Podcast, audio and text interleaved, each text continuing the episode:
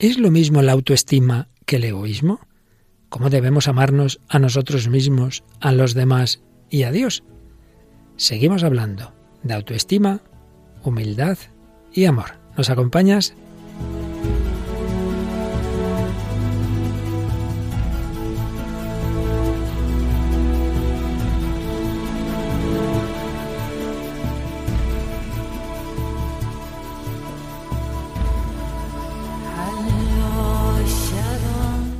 El hombre de hoy y Dios, con el padre Luis Fernando de Prada.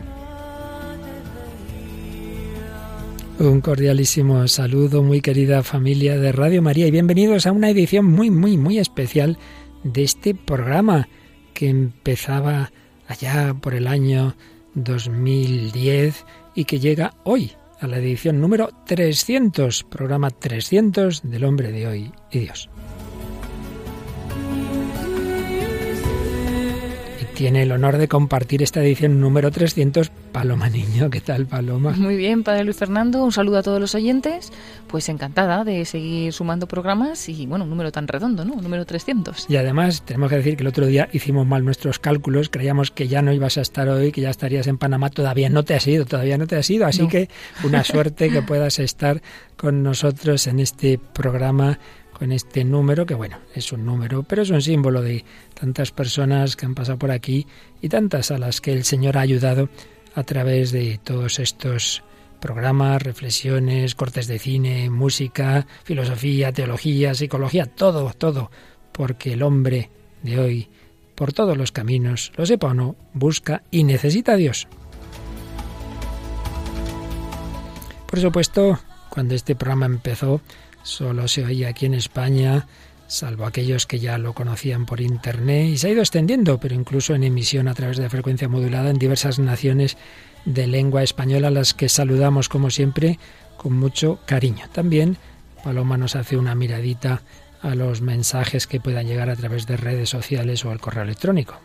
Sí, en este caso son algunos de los mensajes que nos habéis hecho llegar a través de la página de Facebook, que la podéis buscar en Facebook como El hombre de hoy y Dios, y ahí recibíamos algunos comentarios a las publicaciones, como por ejemplo el de Belén Lamana, que nos dice Feliz año equipo, cuánto nos cuesta aceptarnos, a mí me ayuda a saber que mi nombre está impreso en las llagas de Cristo y que soy la niña de sus ojos. Buena reflexión, de eso vamos a seguir hablando precisamente.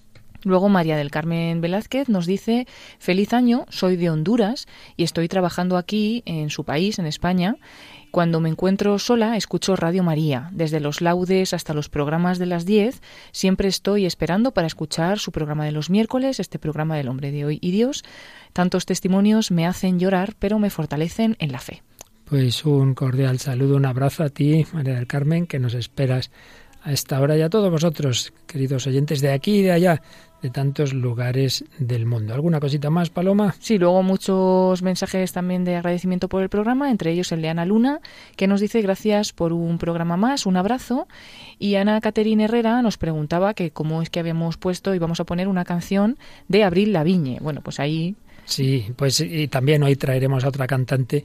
Aquí ya lo hemos explicado muchas veces, qué pasa con el cine, pasa con los autores. Esto es un programa de reflexión con la cultura contemporánea. Y yo siempre me acuerdo de lo mismo, que un papa tan sabio, tan santo como Benedicto XVI, en sus encíclicas cita a, a Nietzsche, cita a Sartre, cita a autores ateos. Y es que en ese diálogo con con, con, nuestra cultura, pues evidentemente también traemos a personas que no comparten muchas veces nuestra fe o la manera de vivir. No quiere decir que aprobemos lo malo que dicen. Ya se entiende que Benito XVI no está de acuerdo con Nietzsche, pero a veces hay cosas que toda persona dice que son verdaderas o que reflejan algo de lo que estamos tratando aquí. También lo hemos dicho muchas veces con las películas. Oímos un determinado corte y no quiere decir que recomendemos a todo el mundo ver esa película. Lo hemos dicho muchas veces, otras veces sí la recomendamos, ¿verdad?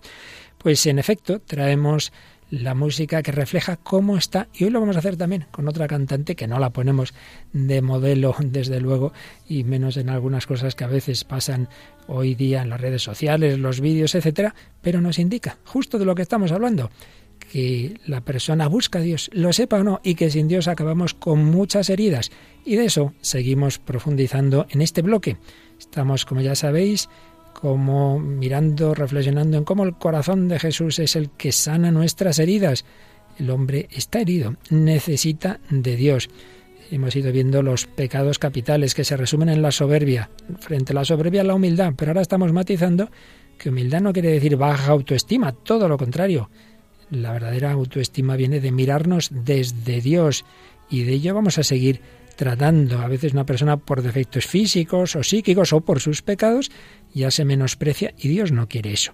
Pues vamos a seguir tratando de ese verdadero y sano amor a uno mismo que nos lleva a la auténtica humildad. Y para ello, Paloma, pues traemos de nuevo una cantante de hoy día que no es modelo seguramente de vida cristiana, pero que tiene un corazón que busca la felicidad como todos. Sí, pues es la cantante Jess Glein y hoy traemos una de sus canciones, que luego escucharemos el mensaje que nos comentas, que es la canción Take Me Home.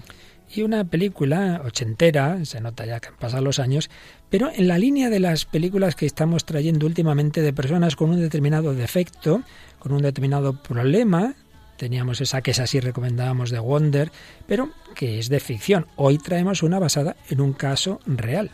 Es la película de Máscara, es una película, como dices, de los años 80, del año 85, y basada en la historia real de Roy Lee Rocky, Denis. Ya veréis que también tiene su fondo muy interesante y también es real el testimonio, claro está, que nos traes de una mujer que su amor lo ha volcado en, sobre todo en una niña con una discapacidad también.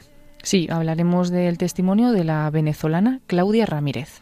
Así es, para terminar con una canción de una rapera, la que entrevistamos hace muchos años en, en este programa, una, una, gran cabeza científica que trabaja en temas de astronáutica, ni más ni menos, pero que además compone, compone raps y nos va a hablar en un rap del corazón de Cristo que sana nuestras heridas. ¿De quién hablamos?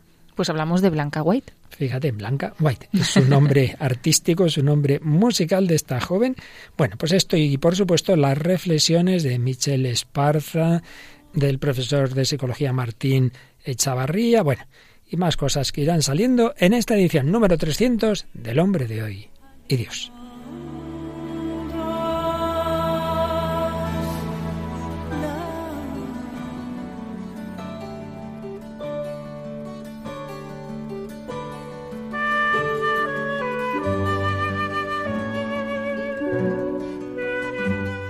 Como hemos estado viendo ya en muchos programas, el gran problema que está detrás de nuestros pecados, incluso de muchos trastornos psicológicos, es la soberbia y el egocentrismo, que según psicólogos como Alfred Adler o su discípulo, en este caso católico Rudolf Allers, está detrás del carácter neurótico. ¿Qué es eso del carácter neurótico? Pues una forma de ser caracterizada por el egocentrismo, la vanidad, el complejo de inferioridad, la hipersensibilidad, personas que cualquier cosa que les dices las toman a mal, la prevención, el cálculo avaro, la envidia, la rigidez mental, la pusilanimidad, la autocompasión, el autoengaño, la inautenticidad, la artificialidad, en fin, una serie de rasgos que diversos psicólogos señalan, más o menos los que acabamos de decir, y que hacen que la persona Sí, es verdad, no, tiene trastornadas sus, sus potencias, sabe lo que hay, pero, pero tiene una vida muchas veces de sufrimiento por las dificultades de relación que provoca todos estos rasgos que acabamos de decir. Por ejemplo, ese psicólogo católico, lamentablemente poco conocido, tantas veces ocurre eso, Rudolf Allers, decía, hay un manifiesto egocentrismo enmascarado con más o menos habilidad que viene a ser un rasgo esencial de los caracteres neuróticos, como al hombre que tiene ante sus ojos un espejo y mira dito en hito sus facciones, se le cierra el panorama del mundo. Así el neurótico no tiene la posibilidad de ver nada más que a sí mismo. Es ciego para el mundo, sus exigencias y sus valores. Pues fijaos, una persona que solo estuviera en una habitación rodeada de espejos, solo se viera a sí misma, qué vida tan triste. También el gran filósofo Joseph Piper recuerda diversas teorías psicológicas, como las de Alfred Adler, que vinculan la neurosis con el egocentrismo. Escribía así Piper. El rasgo capital que sirve de denominador común a los más diversos tipos de neurosis parece ser un egocentrismo dominado por la angustia, una voluntad de seguridad que se encierra exclusivamente en sí misma, una incapacidad para abandonarse que ni por un solo instante deja de ser el centro de su propia mirada. En suma, esa especie de amor a la propia vida que cabalmente conduce a la pérdida de ella. Entonces recuerda esa famosa frase de Jesús, el que ama su vida la perderá, y señala que hay psicólogos que también comentan esta frase fuera de su inmediata significación religiosa. Este adagio constituye la más literal expresión de ese dato psicológico. El riesgo a que se expone el yo es tanto más grave cuanto mayor la solicitud con que se busca su protección. Una persona que está siempre obsesionada consigo mismo, que esté bien, que me sienta bien, mi salud, que me dicen, que me dejan de decir, pues bueno, es precisamente la que va a acabar muy mal. Por tanto, ese egocentrismo, ese ponerse uno en el centro del mundo, en realidad es una manera de amarse mal, porque con ello nos hacemos mucho daño. Por el contrario, el verdadero y sano amor a uno mismo nos hace bien y es el que nos permite, además, amar al prójimo y amar a los demás. Amar al prójimo. Es verdad que dice Santo Tomás de Aquino que uno ama a alguien porque en cierto modo forma una unidad con él. En este sentido, cuando amo al amigo, me amo a mí mismo. Pero esto no quiere decir que no le ame realmente a él, que sea solo un instrumento a través del cual yo me amo a mí mismo, que es lo que le parecía a Freud. Freud no veía la diferencia entre el amor egoísta de sí mismo y el amor recto de sí mismo, pues pensaba que en ambos casos, al amar el objeto, uno se ama en el fondo a sí mismo. Tampoco llegaba a entender que el amor del otro, como a uno mismo, no es una simple extensión narcisista de amor propio, sino un verdadero amor. Y es que, repetimos, es verdad que al amar al otro también, en cierto modo, me amo a mí mismo, pero no como si el otro fuera meramente un instrumento, un objeto para mí, no, no. Amo al amigo como a otro yo, como persona independiente de mí. Y por eso Erich Fromm dirá que no debemos confundir el narcisismo con el amor a sí mismo. Ahí se distanciaba, como en otras muchas cosas, de Freud, aunque en buena medida es discípulo suyo, Erich Fromm, pero en eso no. Y él, en cambio, veía como en la filosofía, más clásica y cristiana también, por supuesto, hay una clara diferencia entre, por un lado, narcisismo o egoísmo y, por otro, el verdadero y sano amor a sí mismo. Por tanto, no tenemos que confundir el amor ordenado, el amor recto a uno mismo con el egocentrismo, con el narcisismo.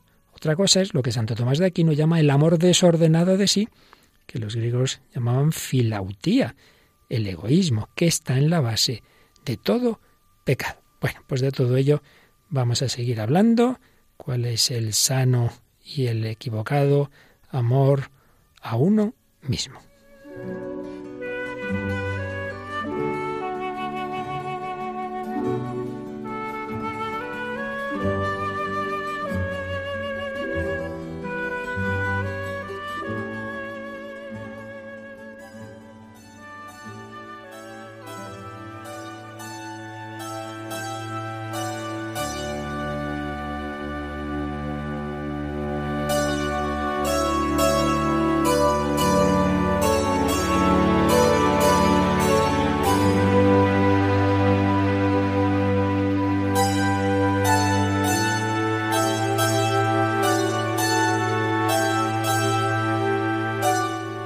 Aquí seguimos en Radio María en el Hombre de Hoy y Dios, programa número 300.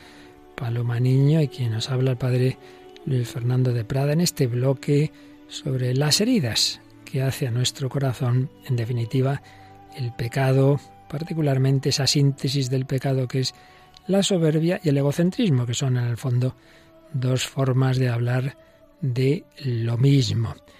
Indicábamos en el comentario anterior, siguiendo fundamentalmente el profesor de psicología Martín Echavarría y también ahora, como mm, cuando uno se ama desordenadamente a sí mismo, en el egocentrismo eso, pues precisamente buscando el propio bien, al final uno se hace daño, se hace esas heridas, se hace esa sensibilidad que le lleva a lo que grandes autores han llamado el carácter neurótico, una forma de ser que sufre un poco por todo, porque siempre está buscando ser el centro y claro, pues eso antes o después nos hace daño, porque el mundo no está hecho para que uno sea su centro, no es así.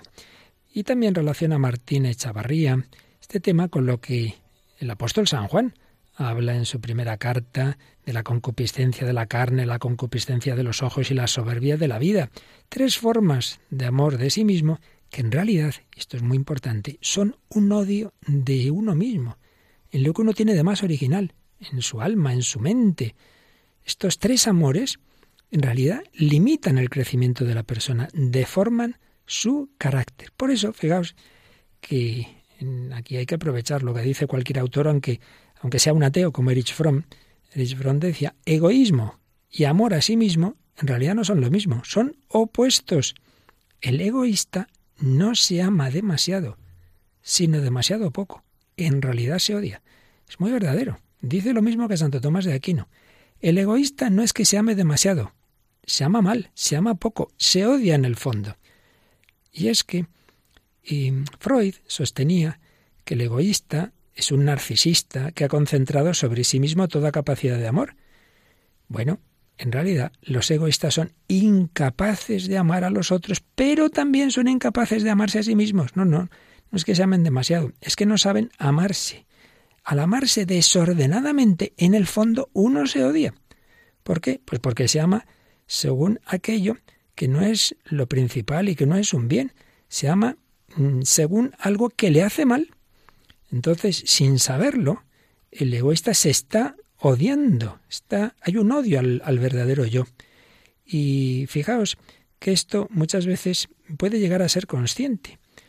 ¿Por qué los malos, los viciosos pueden amarse a sí mismos, hombre, en lo que tienen de bueno? Pero es un autoengaño. Y la diferencia, ¿sabéis en qué está? ¿En qué se nota? En que la persona que, que vive asentada en el mal odia quedarse en soledad, porque en su interior no encuentran el bien, no encuentran la paz.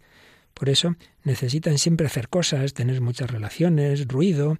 En cambio, la persona santa, virtuosa, está tan feliz en, su interior, está a gusto consigo mismo porque está a gusto con Dios.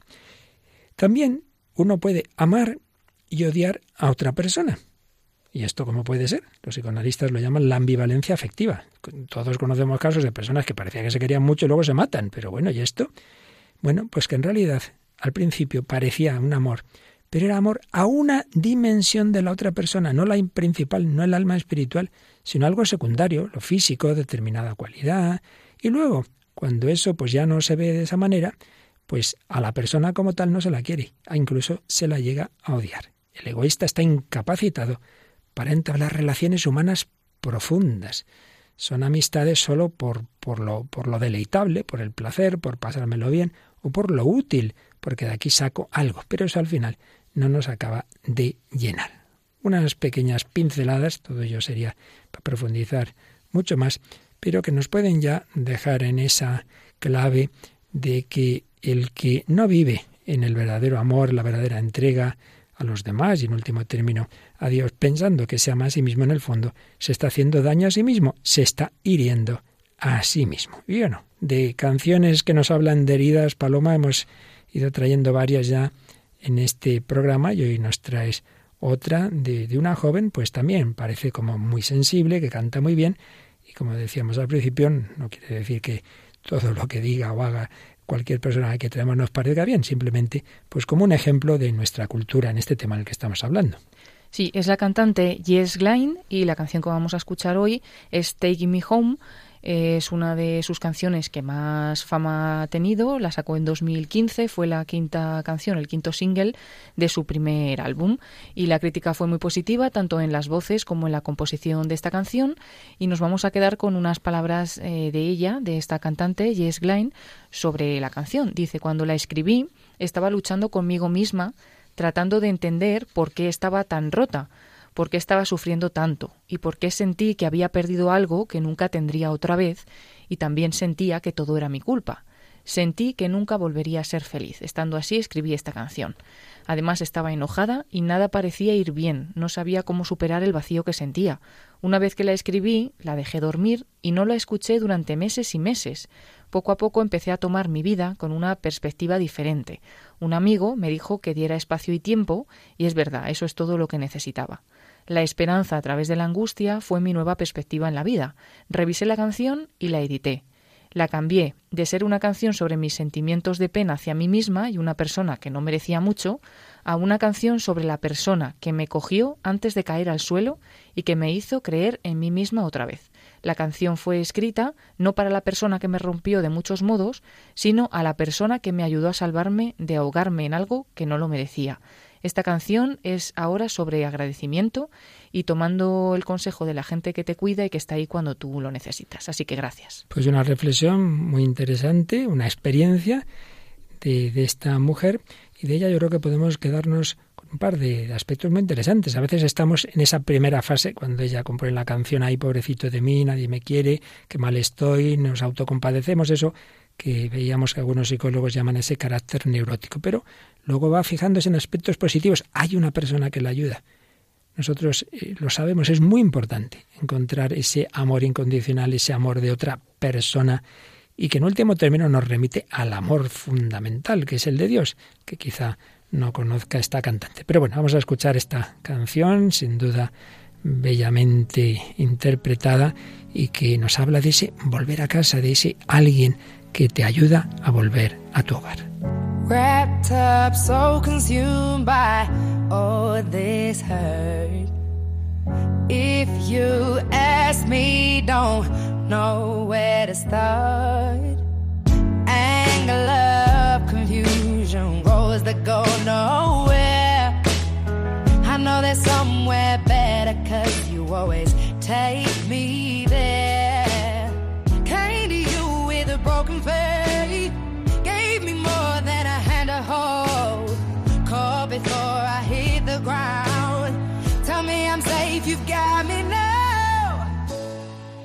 Would you take the wheel?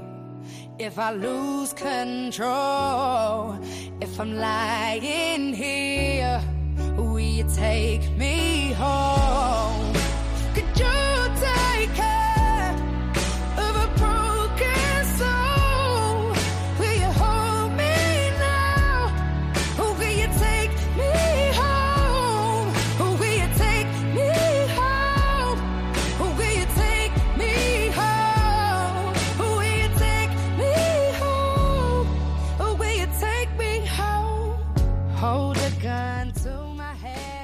Envuelta, consumida por todo este dolor, si me preguntas, no sé por dónde empezar. Ira, amor, confusión, caminos que no llevan a ninguna parte.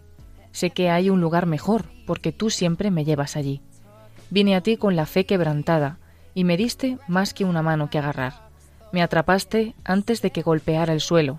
Dime que estoy a salvo, que ahora me tienes. ¿Tomarías el timón si pierdo el control? Si estoy aquí tirada, ¿me llevarías a casa? ¿Podrías cuidar de un alma rota? ¿Me abrazarás? ¿Me llevarás a casa?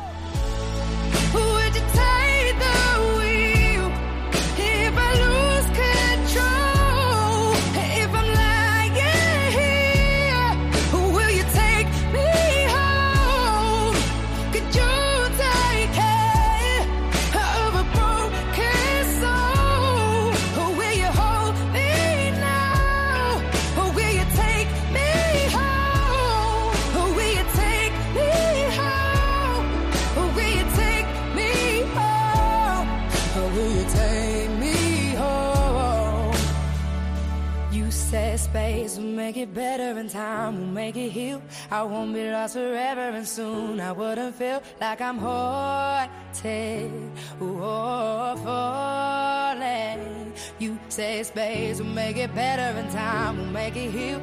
I won't be lost forever, and soon I wouldn't feel like I'm haunted or falling.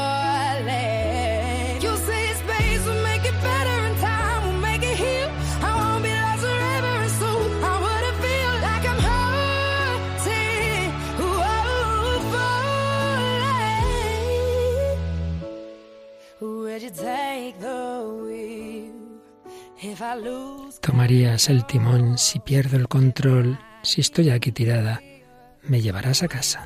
Podrías cuidar de un alma rota, me abrazarás o me llevarás a casa.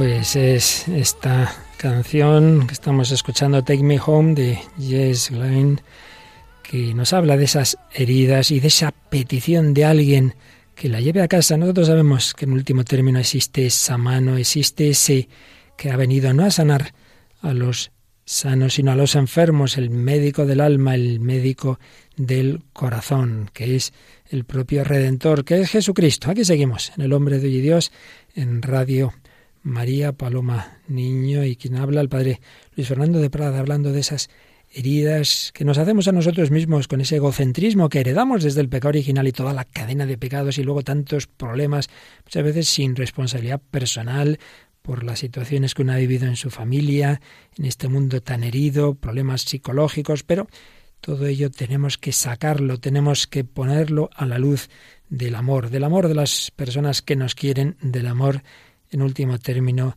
de Dios nuestro Señor. De esas personas que nos quieren, que muchas veces, pues precisamente ayudando a quien está más necesitado, pues igual que decíamos, que el egoísta, queriendo ayudarse a sí mismo, amarse a sí mismo, en realidad se odia a sí mismo, no se hace bien a sí mismo, buscando su vida la pierde.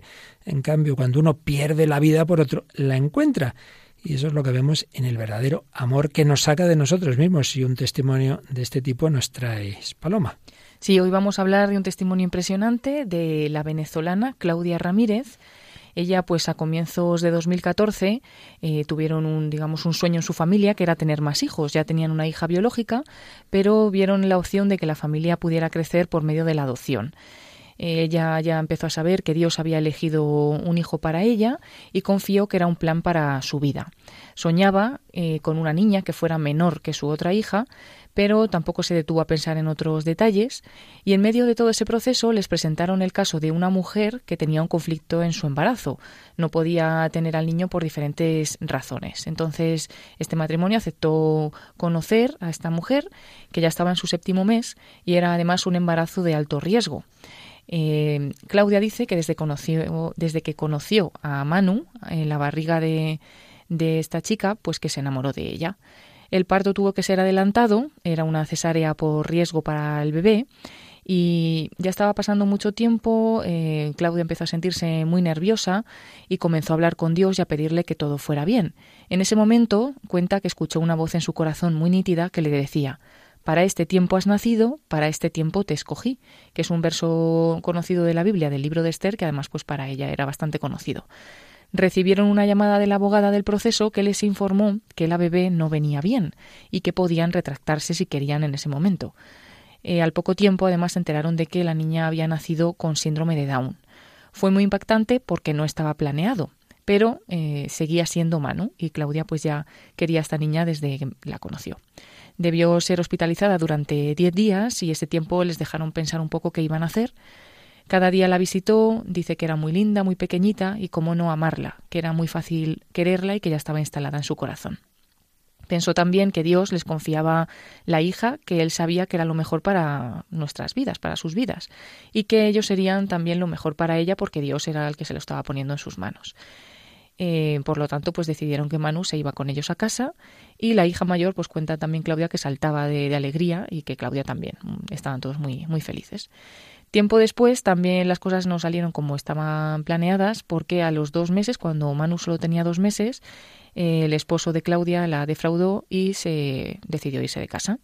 El proceso entonces de, adoptar a, este, a esta niña se tambaleó. De repente eran una familia no idónea para, adoptar Habló con todos los implicados en el proceso, dice que sacaba una fuerza que no sabía de dónde le venía y mm, ella lo que no quería es que la niña terminara en una institución. Empezó de nuevo el proceso de adopción como una madre sola en un país que además no era el suyo, donde no vivía su familia y donde estaba realmente sola. Eh, pero amándola como Dios sabe que, la amo, contaba ella, eh, decidí luchar totalmente por la niña y la entregué a él. Ahora eh, mi pequeña niña tiene ya dos años y me llama mamá. Eh, tiene a la hermana favorita del mundo mundial y es amada por sus abuelos y sus tías. Ha sido una bendición, un regalo de Dios para mi vida eh, pronto supe que, que, nos la puso Dios en el camino porque era lo que necesitábamos. Mi hija mayor es ahora más sensible, más empática y es todavía pues una, una mejor persona. Todos hemos ganado con la vida de Manu Así que dice también Claudia, si ves a una madre que está esperando un niño con esta condición, cuéntale que es bendecida, que es un regalo del cielo con un envoltorio inesperado, pero no menos maravilloso. Y si ves a un niño o a un adulto con síndrome de Down, no lo mires con compasión, míralo con admiración. Está transitando en esta vida para transformar corazones y llenarlos de su amor. Bueno, qué reflexión tan bonita que hace esta mujer que, vamos, comprueba totalmente esa palabra del Evangelio que también psicológicamente hemos visto citada. El que perdiere su vida la encontrará, el que esté dispuesto a quitarse comodidades, a asumir riesgos, a, asumir, en este caso, una niña con una, una adopción, con una discapacidad, y al final lo que les hace más felices. ¿Cuántas veces hemos oído esto? ¿Qué te ha hecho pensar este, este testimonio? Bueno, pues eso justamente, que muchas veces no entendemos las cosas que nos pasan y, qué triste que a veces pensemos que estos niños con un síndrome de Down o con alguna otra enfermedad van a ser un, peso para la familia. Pues evidentemente ya tuvo que pelear mucho, estuvo sola mucho tiempo fuera de su país y lo, y lo pasó mal, pero realmente todo lo que ha ganado con, la niña es mucho más. Y luego pues ver cómo es eh, capaz de transformar tantos corazones, ¿no? El suyo, el de su niña, su familia y, bueno, pues eso, que, que, estos niños es verdad que tienen también ese poder. Y si eso es verdad, ese nivel natural, desde la fe, qué bonito lo que ha dicho, un regalo de Dios con un envoltorio inesperado, ¿verdad? Pero que al final, pues es ese, ese inmenso regalo. Bueno, pues precisamente estamos trayendo últimamente, y lo haremos también el próximo día, películas, casi todas con base histórica, alguna de ficción, pero que mm, tratan algo de esto un, niño, un joven, unas personas con unas discapacidades, sobre todo de tipo físico, que a mucha gente las echan para atrás y que hacen no mirarlos con esa mirada de como si no fueran ser humano, un hijo de Dios. Recordad que eh, trajimos la película eh, El Gran Showman, pues esos actores circenses, que, casi todos con determinadas eh, limitaciones o discapacidades. trajimos una que es de ficción, preciosa, que nos encantó, de Wonder, ese niño con una cara que había nacido muy malito. Bueno, pues hoy traemos también, este ya no es un niño, la película habla ya de una edad juvenil, pero de un chico que también tenía una grave deformidad en la cara y que hacía que muchos se, se espantaran de él. Una película histórica. Nos habla de este caso. ¿De quién hablamos? Es la película Máscara de 1985. como decimos, eh, basada en hechos reales, en la historia real de Roy Lee Dennis, eh, llamado Rocky. Eh, se basa en, en, este niño que tenía una enfermedad muy grave, una displasia craneodiafisaria, que es un trastorno muy raro que bueno se debe a las ampliaciones craneales deformantes que, causa. Entonces, pues también era físicamente mm, bueno, que podía asustar, ¿no? Como podríamos decir. Y este, este, esta película ganó el premio Oscar en 1986 al mejor maquillaje y algunas nominaciones por sus actuaciones. Entre otros actores, pues está Cher, Sam Elliott, Eric Stoltz. Y mm, bueno, por contar un poquito, este niño como tiene una deformidad en el cráneo, eh, toda su familia es una familia de motociclistas. Sí, hay que añadir que aquí hay dos problemas. Uno, el de la enfermedad, que en realidad es el de menos, y, el de otro, y es que la familia es una familia muy desestructurada. Sí, incluso él en algún momento intenta eh, ayudar a su madre que tiene depresión, es adicta a las drogas y demás. Pero bueno, está la parte en la que él pues sufre miedo, torpeza por la burla de los que no le conocen, no conocen su humanidad, su humor, a pesar de pues de su físico.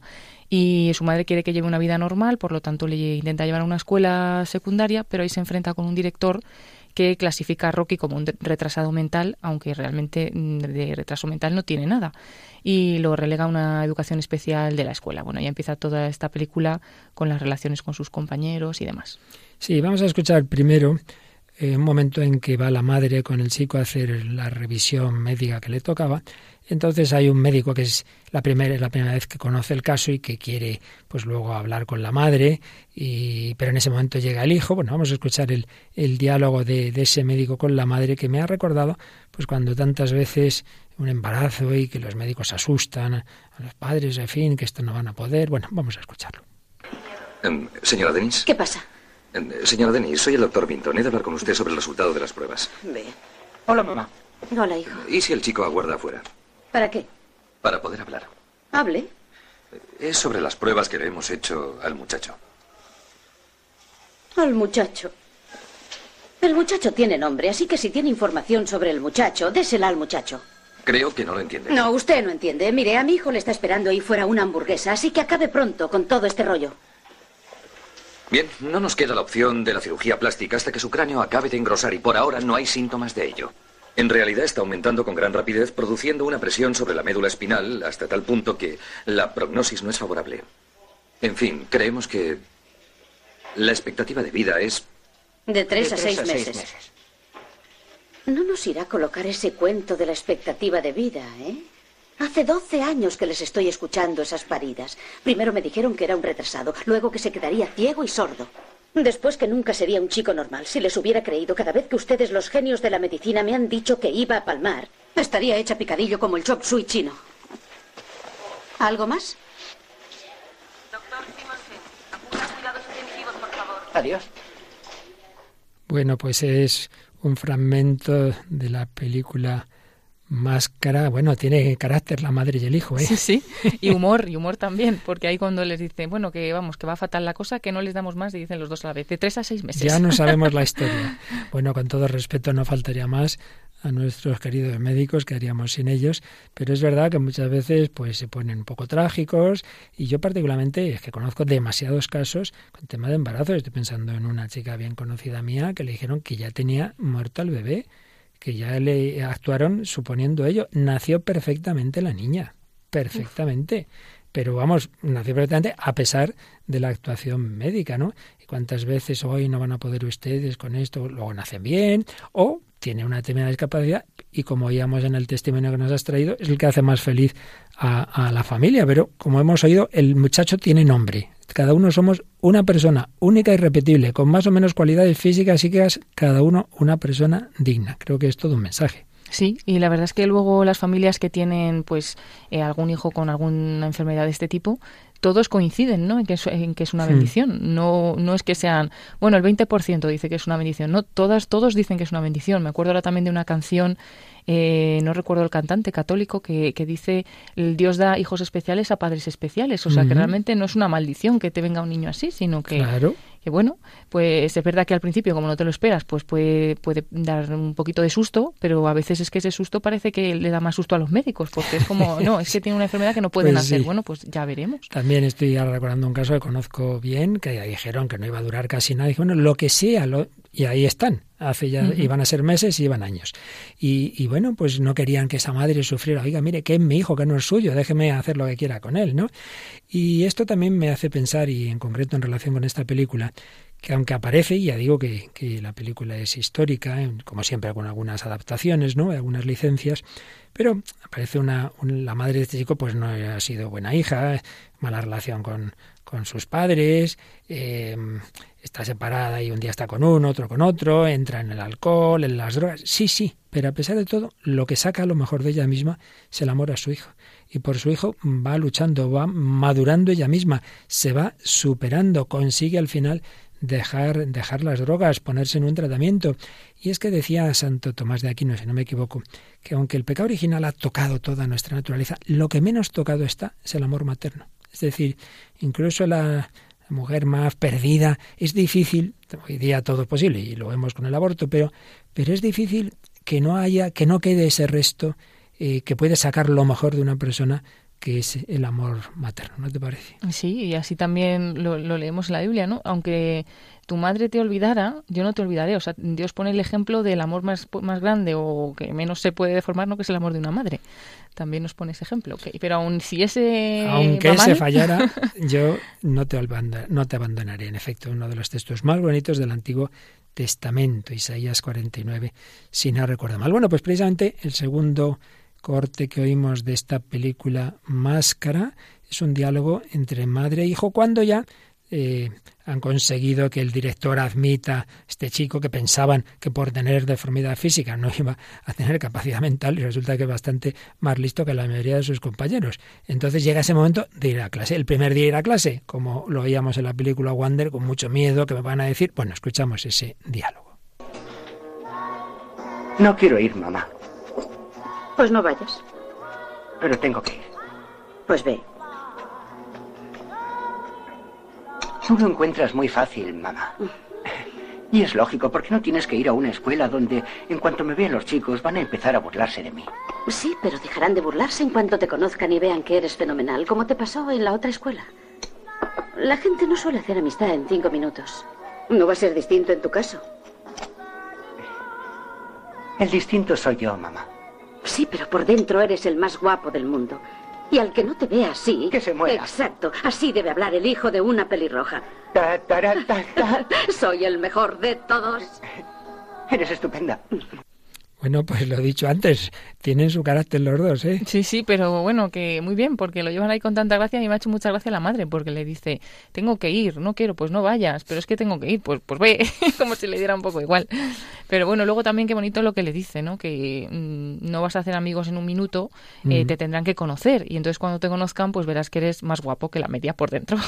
Claro que sí, muy importante. Y además eso recuerda esa frase bíblica que sale más de una ocasión, por ejemplo, cuando el profeta Samuel es enviado por Dios a escoger al sustituto del rey Saúl. Entonces le envía a los hijos de Jesé, entonces Samuel piensa, será ese que es muy alto, ese que es muy tal, ese que es muy cual, van pasando todos y Dios dice, no, ese no, ese no, ese no, pero bueno, es que el hombre ve la apariencia, Dios ve el corazón. Dios estaba mirando al más pequeño de todos, a David, era el escogido por Dios, no el más alto, no el de más cualidades, Dios ve el corazón. Por eso le dice esta madre, claro, sí, al principio eh, se van a quedar en lo externo, te va a costar, pero cuando te conozcan de verdad, te van a valorar. hay que mirar esa mirada por dentro y así nos mira el Señor. Esa frase que dijo el Papa Francisco en la, en la misa de Santa María Madre de Dios, el primero de enero del 19, cuando dice, la Virgen María cuando nos ve, no ve pecadores, ve hijos, hijos que somos pecadores, claro, pero ante todo ve un hijo. Y es lo que ve esta madre, ese corazón de su hijo. Y dice, te conocerán, entonces te querrán, claro que sí. Si miráramos así a todos por dentro, Paloma, Sí, la verdad es que el tema este de la mirada es muy profundo, ¿no? En no quedarnos con lo primero que las primeras impresiones que tenemos, sino ir un poquito más en profundidad, pero para eso hay que dejar, hay que poder conocer a la gente, ¿no? Hay que tener ese, ese conocimiento en profundidad. Bueno, pues vamos a seguir avanzando un poquito en esta reflexión sobre la relación entre ese amor que recibimos, en este caso este chico, lo que le da seguridad, lo que le motiva a salir adelante, es el amor de su madre, el amor que recibimos de otros y el amor que les damos. Relación entre el amor a uno mismo también y el amor a los demás. En este caso me inspiro fundamentalmente en otro texto que ya hemos citado en otros programas de Michel Esparza que habla sobre la autoestima del cristiano y que nos recuerda que la actitud hacia uno mismo está a caballo entre el amor que recibimos de otros como digo, pues en primer lugar el primer amor que todos deberíamos recibir es el de nuestros padres y el amor que les damos. Y de, ciertamente cuanto más y mejor amor recibo, más fácil me será amarme a mí mismo y amar a los demás. Si yo soy amado, entonces me valoro, me amo a mí y entonces quiero dar también a los demás lo que considero bueno. A mí me considero bueno, me quiero dar a ellos en la amistad. La amistad hace que el bien del otro sea el mío como afirma el filósofo que antes citábamos también, Piper, solo por la confirmación en el amor que viene de otro, consigue el ser humano existir del todo. Si alguien nunca hubiera sido amado, pues en el fondo pues vive en la nada. No, no, no, se, no, se ve a sí mismo como, como nada, que es lo que tantas veces ocurre en, personas que han nacido en esas situaciones, se menosprecian, incluso pueden llegar al suicidio. Y necesitamos ser amados. Y por otro lado, amo bien a los demás en la medida en que me amo a mí mismo. Decía San Agustín, si no sabes amarte a ti mismo, tampoco sabrás amar de verdad a los demás. Y es que yo creo que esto es de experiencia. Quien se siente despreciado por otros fácilmente tiene una actitud conflictiva hacia ellos y hacia él mismo. No resulta fácil amarse rectamente a sí mismo, sentirse bien consigo mismo, sin narcisismo, sin vanidad, sin envidias. Y ese recto amor a uno mismo, como decíamos en la reflexión anterior, en realidad es lo contrario al egoísmo, lo contrario al amor propio. El amor propio, en ese sentido negativo, disminuye en la medida en que uno se ama rectamente a sí mismo. Y dicho al revés, el amor propio se acrecienta en la medida en que se deteriora la relación del hombre consigo mismo. Y es que esa insatisfacción personal desaparece en la medida en que vive en paz consigo mismo. El egoísta, como antes recordábamos, más que amarse demasiado a sí mismo, se ama poco o se ama mal. Y aquí coincide desde el ateo Erisfrón al gran doctor de la Iglesia, Santo Tomás de Aquino. Santo Tomás y toda la tradición filosófica y teológica ha enseñado que en el hombre está, que está bien hecho, creado por Dios con una naturaleza bien pensada, hay un amor natural a uno mismo. Por eso tenemos ese instinto de conservación y, queremos avanzar y queremos ser felices. Eso es natural y si es natural viene de Dios, porque Dios ha hecho bien la naturaleza. El hombre está hecho para amar todo bien, hombre, empezando por el bien que está en uno mismo. Si un hijo le dijera a sus padres, ay, qué, qué malo soy, qué tonto soy, qué feo, que no sé qué, hombre, los padres les dolería que uno se menospreciara. Dios quiere que valoremos los dones que nos ha dado. Entonces, hay que amarse a uno mismo, claro que sí, pero hay que amarse a uno mismo sabiendo que precisamente el propio bien de uno y el propio perfeccionamiento pasa a través del amor a los demás, porque estamos hechos a imagen y semejanza de Dios. Si Dios es amor y entrega, el hombre precisamente se ama a sí mismo bien y es feliz dándose, entregándose, como oíamos en el testimonio que nos ha traído Paloma. Por eso, el amor que uno siente por otro en realidad procede del amor que uno siente por la propia persona. Es un amor a uno mismo rectamente ordenado, acorde con la verdad del bien y de la jerarquía de bienes. Claro, otra cosa es que esto se desordene. ¿Y cómo se desordena? Cuando uno pone el propio bien por encima de todos los demás, que es lo que vimos en programas anteriores, que es la soberbia. Uno se cree el centro del mundo, no ocupa el lugar de Dios. No, al que hay que amar sobre todas las cosas es a Dios. Claro que sí, a Dios. Y luego a ti mismo y al prójimo como a ti mismo. Si tú ya te pones por encima de todo el mundo, es donde esto se ha desordenado, pero hay que amarse a uno mismo. Y lo que ya podemos ver a un nivel natural, filosófico y psicológico, a nivel teológico, pues está en ese mandamiento, amarás a tu prójimo como a ti mismo. Por tanto, la caridad está relacionada con el amor a uno mismo. Santo Tomás de Aquino explica que en el amor perfecto uno ama a alguien de la misma manera que se ama a sí mismo. Es lógico que la relación con uno mismo sea el modelo eh, al cual orientar la relación con los demás, porque la relación con uno mismo es, es de unidad, soy yo mientras que en el segundo caso es unión de afectos, unión de afectos. Claro, la unidad es más noble eh, que, que, la unión con otra persona. Entonces, el primer eh, caso es modelo para el segundo. Pero no solo es que sea bueno y no sea ninguna cosa mala que el hombre se ame a sí mismo, es que es muy conveniente, porque realmente quien se ama poco a sí mismo no es capaz de amar bien a los otros. Si yo a mí no me valoro, si me menosprecio y tengo un amigo, pues no voy a darle a ese amigo mi compañía, porque como yo no valgo, yo soy mala cosa, entonces no voy a ser amigo suyo. Quien se ama poco a sí mismo no es capaz de amar bien a otros. Lo peor del egoísta es que no se quiere nada a sí mismo y por eso es incapaz de querer a otros, porque de donde no hay, no se puede sacar. Y yo creo que también a un nivel como más experiencial y práctico tenemos todos claro que quien no es misericordioso consigo mismo, que no es indulgente, no suele serlo con los demás. La intolerancia con los defectos ajenos puede venir de ahí, de no aceptar los propios. Cuanto menos se soporta uno a sí mismo, más critica a los demás. En cambio, la actitud humilde y paciente hacia las propias limitaciones facilita la actitud comprensiva hacia las limitaciones ajenas. Y termino esta síntesis de estas reflexiones de Michel Esparza con algo que me parece muy, muy interesante. Dice, si alguien nos resulta molesto puede ser por una de estas tres razones. O porque tiene una virtud que nosotros no tenemos. Entonces es por envidia. Me da rabia que usted tenga esta cualidad, yo no la tengo, pues eso me cae mal. La envidia. Segundo, al revés, porque él y yo tenemos un defecto. Y este defecto me, me, me cuesta reconocerlo. Entonces es por orgullo. Veo en él ese defecto que, que a mí no me gusta, entonces lo veo en él, pero en el fondo me duele a mí. Orgullo. O tercero, yo ya he vencido ese defecto, entonces él también lo tiene que hacer. Y muchas veces ocurre que uno es intolerante, por ejemplo, es curioso, algunos que han sido muy fumadores, cuando dejan de fumar, persiguen a los fumadores más que, que, que nadie. Es decir, hombre, y esto San Juan de la Cruz lo habla a nivel de la vida religiosa. A veces un religioso se pone reformador de los otros sin que Dios le haya llamado a ello. A él, sí le llamó, ya a Santa Teresa. Pero muchas veces uno ido diciendo a los demás lo que tienen que hacer. Bueno, tu paciencia, cada uno tiene su ritmo.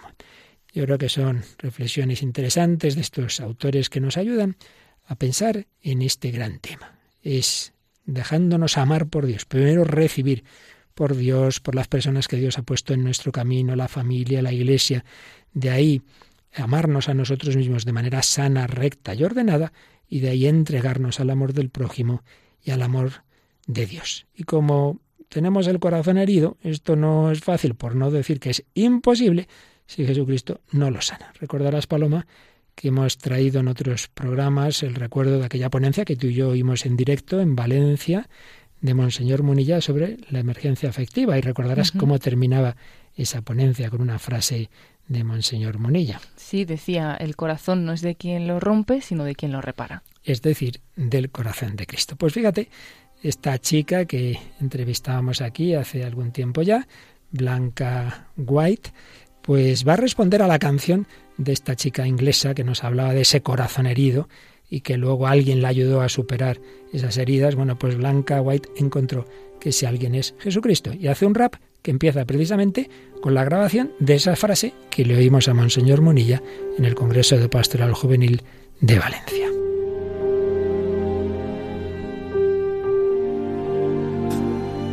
¿Sabéis una cosa? Que el corazón el corazón no es de quien lo rompe, sino de quien lo repara.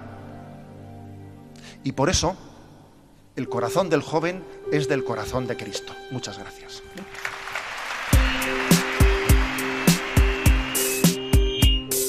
Es un corazón humilde, es un corazón sencillo, es más hoy tranquilo. Es un corazón amigo, un corazón amante, es el corazón de Cristo, el corazón divino. Es un corazón herido, es un corazón paciente, es un corazón bien fuerte, un corazón latente, un corazón presente, un órgano capaz de amar a toda la gente, un corazón audaz, todo omnipotente, sumamente humano, corazón alegre, así es la divinidad encarnada en un hombre. Emociona que sea tan vulnerable, si trato de explicarlo me resulta inefable. Su pequeñez abruma, denota su grandeza. Su pureza refleja su noble realeza. De corona de espinas, de servidor de siervo, bastante increíble pero aseguro que es cierto, amante de alma, sanador de fobia, sediento de ti y también de que le odia, manso, esa gente de concordia, el corazón de Cristo es todo misericordia, humilde esa gente de concordia. El corazón de Cristo es todo misericordia. ¿Qué puedo yo decir este corazón que me ama? Que, que mi alma sana traspasó por la lanza, avanza. Sin miedo, filo por esperanza, coraza que alivia a todo el que se cansa, se alza, valiente. Su cruz por estandarte me llama y clama, nunca deja de amarme, que me arme de valor. Para beber su sangre, hacerme un trasplante, su corazón de carne. Ay sí, ay sí, yo pudiera estar recostada como Juan y poder intimar a corazón abierto, a cielo descubierto, un corazón de verdadero afecto, el corazón de Cristo, ese corazón de Cristo. Y tengo la ilusión de aprender a amarte bien, tengo la emoción de aprender a serte fiel con toda tu paciencia y tu fidelidad. Es en tu corazón donde vive la verdad. Esta inquietud que tengo de corazón inquieto, de todas mis carencias, contigo me completo. Eres puerto sereno, quiero vivir en ti, morar en tu costado, allí quiero existir. Que todas mis ideas, que toda inspiración tengan solo una fuente. Está tu corazón y aunque muera de sed, yo no quiero beber de otra agua que no sea la brecha de Manuel. Un corazón tan grande, a la vez tan callado, es tan impresionante que estés a nuestro lado. Y claro, digo yo, que tienes de tu madre, cuáles son los secretos que solo ella sabe. Con toda su pureza, su madre cabeza que sea nuestra empresa, que todo el mundo sepa de tu corazón.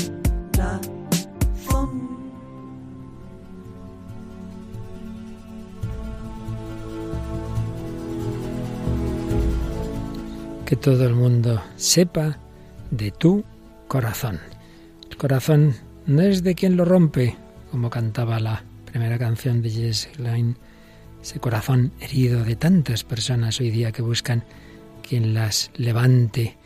El corazón es de quien lo repara, que en último término es Jesucristo, el Hijo de Dios hecho hombre, bajado del cielo a la tierra para sanar los corazones afligidos, como lo ha hecho también con tantas personas, con nuestra mediación, con nuestra colaboración, como con la colaboración de Claudia Ramírez, adoptando a esa niña que venía con ese síndrome de Down, cómo se sirvió de aquella madre que refleja la película histórica Máscara, con aquel joven con una grave deformidad craneal y tantas situaciones que todos conocemos, llamados a reflejar el corazón de Cristo con ese verdadero amor, que amando al prójimo nos amamos a nosotros mismos, porque nuestra plenitud y felicidad está precisamente en amar. Sí, pero para amar necesito ser amado. Cuento siempre, seguro, con el amor del Dios hecho carne. Bueno, Paloma, pues de nuevo hemos aprendido y sobre todo hemos visto nuevos testimonios y todavía el próximo día traeremos algo más en esta línea porque, sabes, hay otra película todavía más histórica, si cabe, muy fiel a la realidad sobre el hombre elefante. ¿Habías oído? Pues existió. El hombre elefante es una... Y hay una película muy buena de David, David Lynch que traeremos el próximo día. Pero bueno, hoy nos despedimos recordando que en España tenemos ahora música sagrada con nuestro compañero Germán. Sí, eh, empieza enseguida el programa En Clave de Dios. En Clave de Dios y en todas las demás Radio María otros programas muy buenos y todos también preparándonos para la JMJ a la que Paloma se va, pero antes de irse, esta vez sí que vamos a grabar antes de que te marches el programa de la próxima semana, así que todavía nos volveremos a escuchar con Paloma y luego ya eso sí en directo desde Panamá. Y ya sabéis, comentarios y sugerencias, correo electrónico y Facebook, Paloma, que se llama muy fácil. Sí, como el nombre del programa, el hombre de hoy y Dios arroba radiomaria.es y también en Facebook con el mismo nombre del programa nos podéis encontrar para seguirnos y ver pues las publicaciones que vamos poniendo de cada programa. Así es, pues unidos en ese corazón de Cristo que a todos quiere darnos la plenitud y felicidad que los bendiga y hasta el próximo programa, si Él quiere.